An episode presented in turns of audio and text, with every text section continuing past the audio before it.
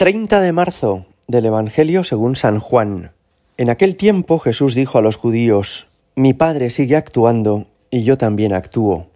Por eso los judíos tenían más ganas de matarlo, porque no sólo quebrantaba el sábado, sino también llamaba a Dios Padre suyo, haciéndose igual a Dios.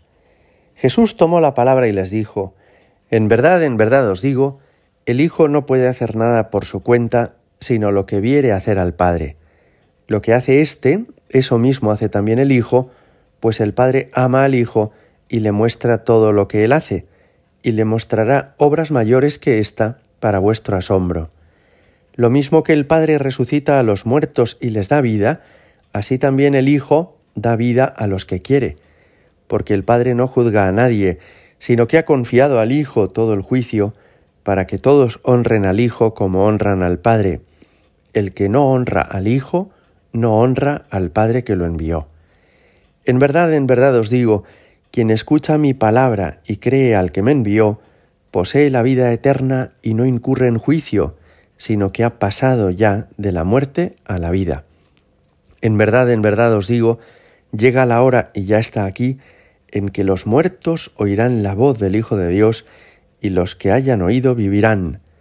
Porque igual que el Padre tiene vida en sí mismo, así ha dado también al Hijo tener vida en sí mismo, y le ha dado potestad de juzgar, porque es el Hijo del hombre. No sorprenda esto, porque viene la hora en que los que están en el sepulcro oirán su voz, los que hayan hecho el bien saldrán a una resurrección de vida, los que hayan hecho el mal a una resurrección de juicio. Yo no puedo hacer nada por mí mismo, según le oigo juzgo, y mi juicio es justo, porque no busco mi voluntad, sino la voluntad del que me envió. Palabra del Señor.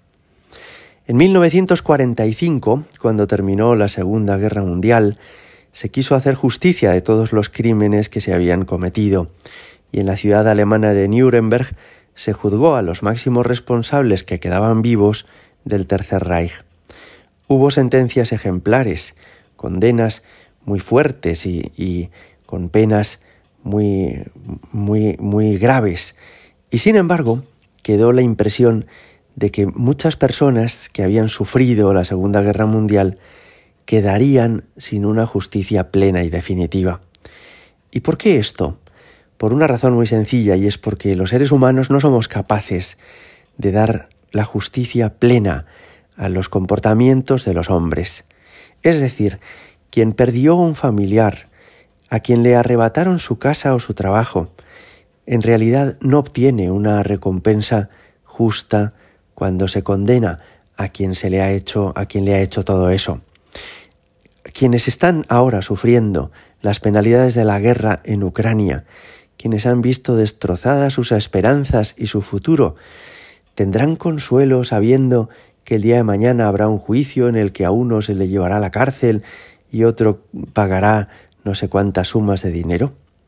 Esto quiere decir que en este mundo hay juicios, pero no hay propiamente una justicia plena. Las esperanzas que ha segado el mal en la historia no encontrarán su justicia plena hasta el final de los tiempos.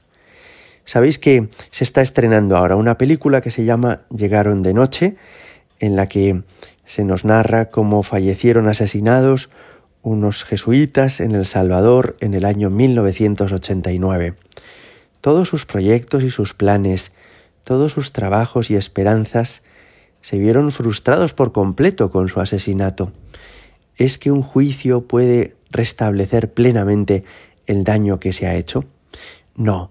Y por eso cuando escuchamos hoy a Jesús en el Evangelio decir que al final de los tiempos los que hayan hecho el bien saldrán a una resurrección de vida y los que hayan hecho el mal a una resurrección de juicio, esto no nos debe asustar, sino que más bien al revés nos debe consolar.